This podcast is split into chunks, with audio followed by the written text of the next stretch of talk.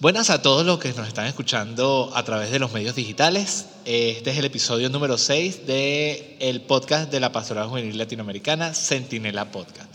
Hoy es un episodio especial. Tenía rato que quería conversar contigo. De verdad, de verdad, estaba Nahuara buscando como que el lugar y el momento preciso para poder conversar. Eh, quien va a estar al lado mío hablando un poquito va a ser Luisana Lorenzo.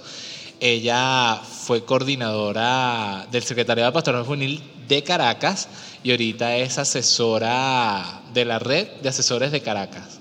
Y además de eso, eres la coordinadora, se le dice, del Programa Nacional eh, Jóvenes Discípulos de la Pastoral Juvenil de Venezuela. Es así, ¿verdad? Así es. bueno, saluda a todos los que nos escuchan a través de las redes digitales. Bueno, nada, este, un saludo a todos pues de, desde Venezuela, de Caracas estamos en lo correcto, pues en la asesora, es asesora arquidiocesana de Caracas, no solo de la, no solo de la red, sino también de, de Caracas, o sea, a nivel de toda la arquidiócesis, y pues bueno, ya casi finalizando el, el servicio del Programa Nacional Jóvenes y Discípulos, programa de formación. Yo a Luisana, ¿tenemos cuántos años de amistad? Wow, como 10, 11. 10, 11, ¿verdad? Náguara es bastante tiempo. Bueno, y nos conocemos más o menos. Creo que sí nos hemos tenido amistad no solamente dentro de pastoral, sino también fuera. Tú conoces a mi esposa, conoces a mi hijo.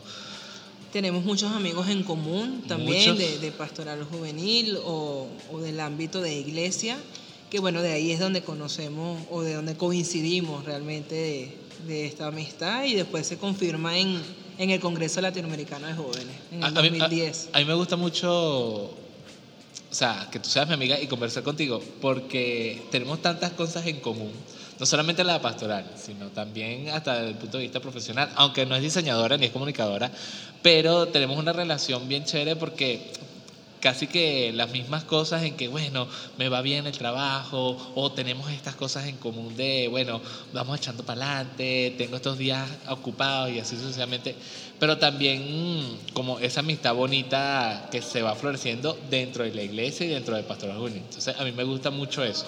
Sí, es un, es un justamente el caminar juntos, ¿no? El de hace mucho tiempo, cada quien pues su, en su servicio, pero caminando en, en conjunto, ¿no? que es lo, es lo, importante. Sí, entonces bueno, eh, para que conozca un poquito dónde conozco a Luisana o dónde Luisana me conoce a mí también, eh, pero el tema del día de hoy, del episodio, va a ser sobre la exhortación apostólica. No va a ser un super episodio, sino que va a ser un, un conglomerado, un, un pequeño inciso, un pequeño resumen de la exhortación apostólica Cristo vive, que nuestro Santo Padre nos las regaló no hace mucho. Eh, a ver, yo, he leído la exhortación, eh, he leído algunos, algunos puntos bien interesantes. Eh, estábamos hablando antes del programa, ella dio un tema porque estamos hoy en San Benito, en la parroquia, en la parroquia San Benito, ¿verdad? Sí, Santuario de San José. Ah, Santuario de San José en Caracas. Y se está celebrando hoy un encuentro de animadores de un programa de, la Pastoral Juvenil de Venezuela que es el joven y las jornadas de la juventud, que se encarga de cierta manera de la animación, acompañamiento y formación de los jóvenes que van o que realizan las actividades en torno a las jornadas nacionales, diocesanas o mundiales ese es como el, el, concepto del, del, programa El Joven y las Jornadas de la Juventud.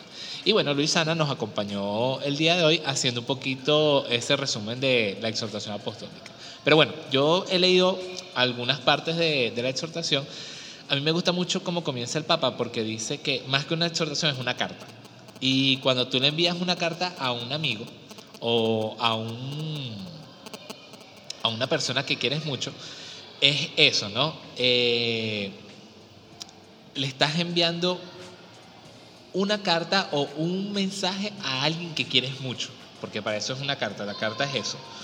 Como que, bueno, yo te quiero y quiero que conozcas de lo que me está pasando o quiero conocer de ti de lo que está pasando. Y a mí me gusta mucho cómo el Papa Francisco comienza esa exhortación. O sea, esto más que una exhortación es una carta. Sí, es una es algo como para recordarle de que Él está allí presente, ¿no? de que no nos abandona y que no es ajeno a la realidad mundial.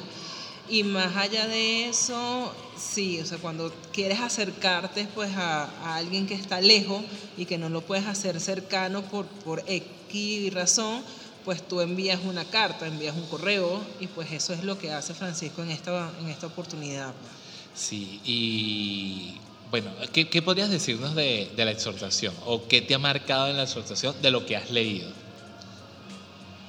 Primero es ese recordar de, de nuestra memoria histórica, eh, todos aquellos jóvenes que han marcado la diferencia en todos los ámbitos. O sea, primero a nivel de la Biblia, pues nos refuerza aquellos jóvenes este, que fueron lanza y que prepararon pues camino para recibir a Jesús y también ese, ese momento, no solamente pues en, en, la palabra, sino que también lo hace a nivel del mundo, o sea, nos, recuerda mucho todos esos jóvenes que han marcado historia y que hoy en día pues son santos o beatos que, que nos marcan y que, que son testimonios para nosotros.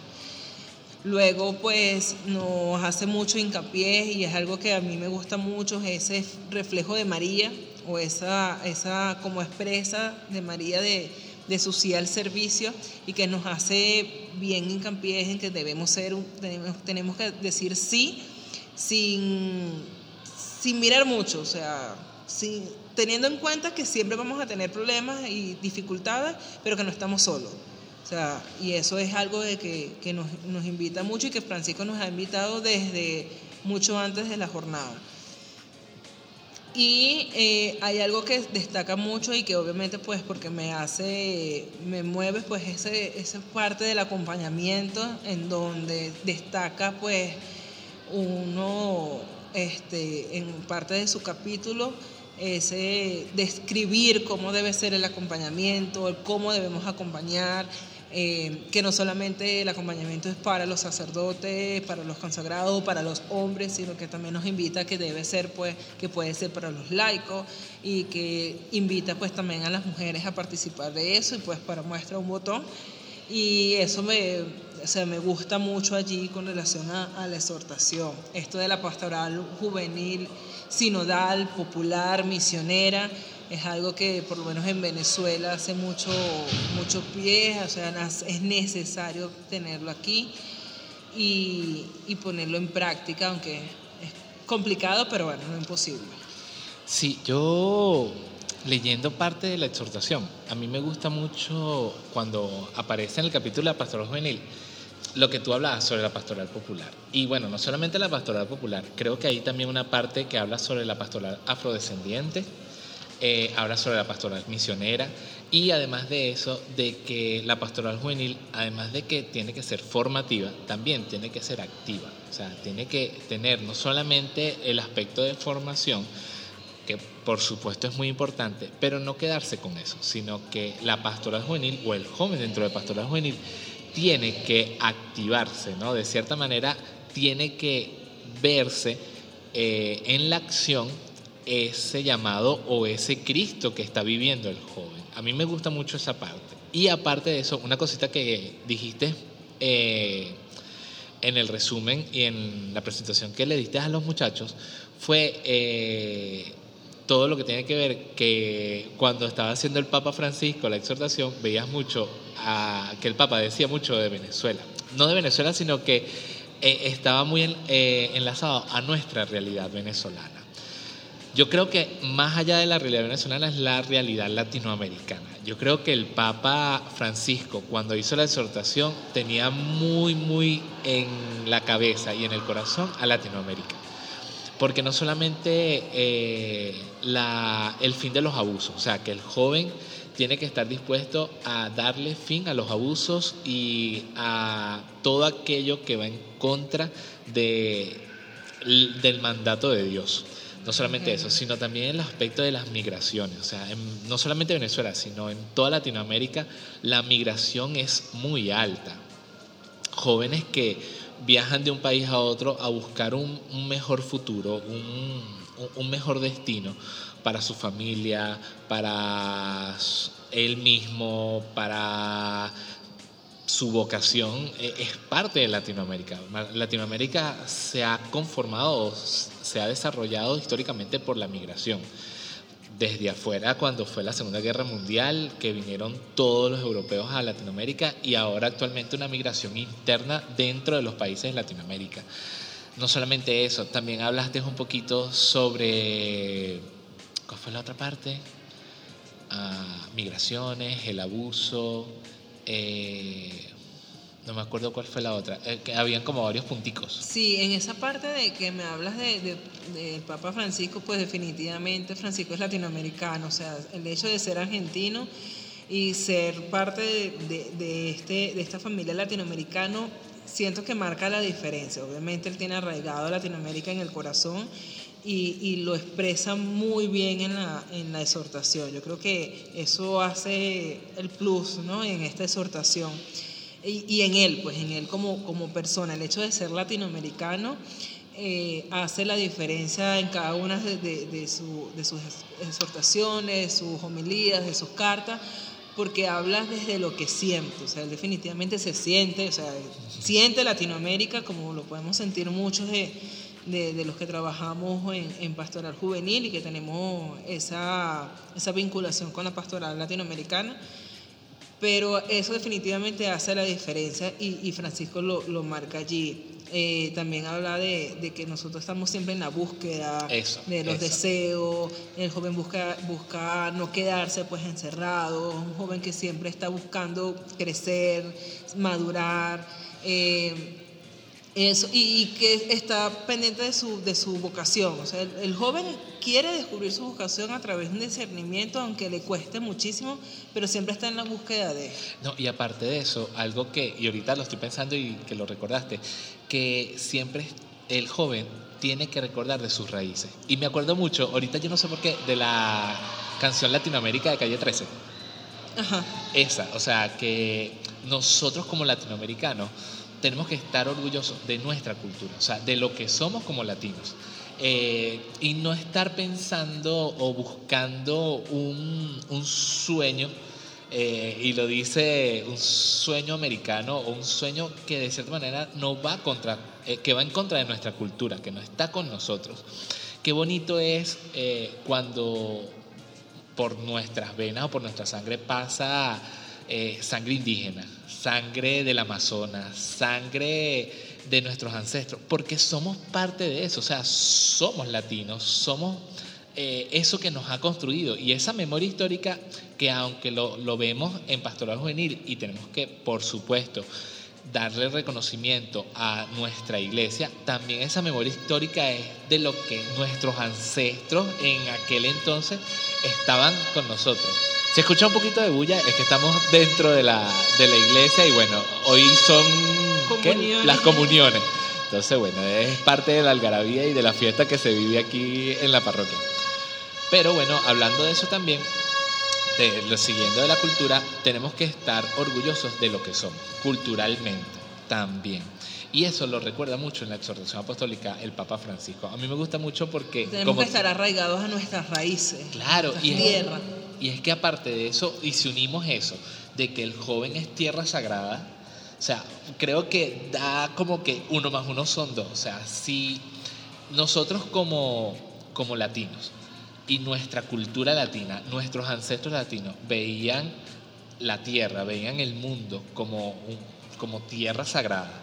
Y en la Biblia, en, la, eh, en, se me fue, en los capítulos del Antiguo Testamento, Mm, los profetas veían la tierra sagrada como un lugar de, de cierta manera, no, no, solamente sagrado, sino como de, de un, de un momento de, de plenitud infinita. Eh, y me acuerdo de la zarza ardiente que le dice, descálzate porque estás entrando a tierra sagrada, estás entrando en tierra que es de Dios. Y el joven es eso. Y culturalmente dentro de Latinoamérica vemos que la Madre Tierra, ahorita que viene el Sínodo Panamazónico, o sea, la Madre Tierra es un lugar sagrado para, de cierta manera, cuidar, proteger. Y eso es lo que el Papa Francisco quiere, que el joven sea cuidado, sea bendecido, sea de cierta manera eh, enseñado y que de ahí esa semilla crezca y dé fruto abundante. Yo creo que eso es el, el, tema de tierra sagrada, ¿no? Sí, tal cual. De verdad que Francisco destaca allí eso de descalzarnos porque vamos a entrar en la vida del joven y se lo decía a los muchachos en, en la presentación, ¿no? Es, es, cuidar la vida del otro, ¿no? Porque realmente también somos parte de la creación de Dios y es cuidar la creación de Dios. O sea, no es más y menos que eh, cuidar eh, e, esa parte de la creación, somos parte también del Laudato Si.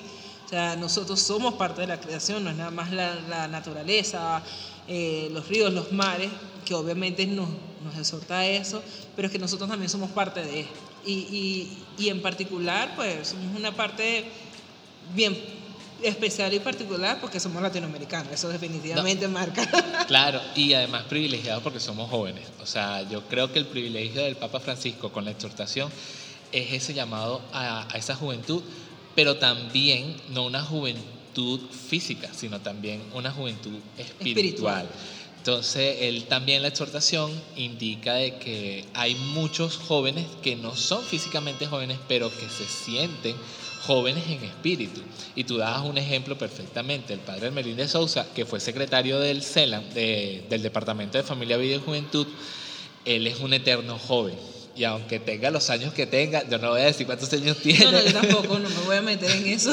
Sí, pero él, es, él sigue siendo un joven espiritualmente y su dedicación hacia los jóvenes también se ve reflejado. Y en la exhortación apostólica es eso. O sea, mi dedicación del joven y mi espíritu joven me sigue llevando a que entregue y a que, eh, de cierta forma, camine y acompañe al joven. Sí, es renovar esa opción preferencial siempre por el joven, aparte de que también en la exhortación nos invita a caminar de la mano del anciano, o sea, del adulto.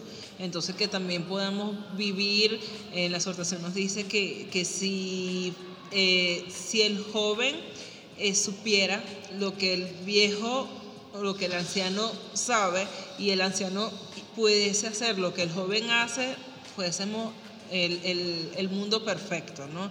Entonces también dejarnos acompañar de ese que tiene un recorrido mayor que, que nosotros y que el joven pues haga exactamente lo mismo, ¿no? Bueno, el Papa, en cuanto a eso de los, de, de, los viejos, de los ancianos, eh, lo repetía mucho en la jornada mundial. Yo me acuerdo cuando lo veía en los videos en televisión, eh, decía mucho, hablen con sus viejos, hablen con, con, con sus abuelos, Los cuiden a mayores. su- con los mayores, cuiden a sus mayores, porque de ellos está la sabiduría. Y es así, eh, Lázaro, Salomón, tenían una sabiduría no solamente porque fue entregada por, por Dios, sino también por el camino recorrido que tuvieron y porque conocían del mundo donde vivían. Y los, los ancianos, los abuelos, nuestros, nuestros viejos conocen de ese camino. Y qué bonito es que el joven aprenda a escuchar a esa enseñanza de los, de los, de los ancianos, de los abuelos.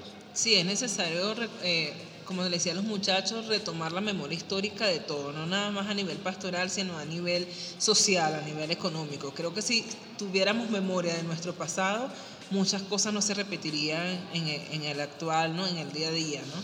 y que muchas cosas en, países nos serviría de ejemplo para no volver a cometer los mismos errores en, en nuestro país, pero bueno, también hay veces que nos aprendemos de la experiencia de los demás y pues también nos toca aprender a, a caminar desde el- nuestra propia experiencia. Sí, pero también es como, es necesario, porque a veces el joven necesita tropezar, sí. tropezarse y experimentar para poder aprender de eso. Eh, yo, lo, yo lo vi mucho siendo muy joven, aprendí de las caídas, aprendí de los errores que yo mismo cometí para no cometerlos una segunda o tercera vez, sino aprender de ello y seguir caminando. Y yo creo que el joven aunque tenga el acompañamiento del adulto, aunque tenga la sabiduría que pueda tener y el escuchar al anciano, necesita tropezarse. O sea, es, creo que es parte de la vida misma del joven eh, cometer el error para aprender y que pueda aprender de eso y enseñárselo a los jóvenes que vienen.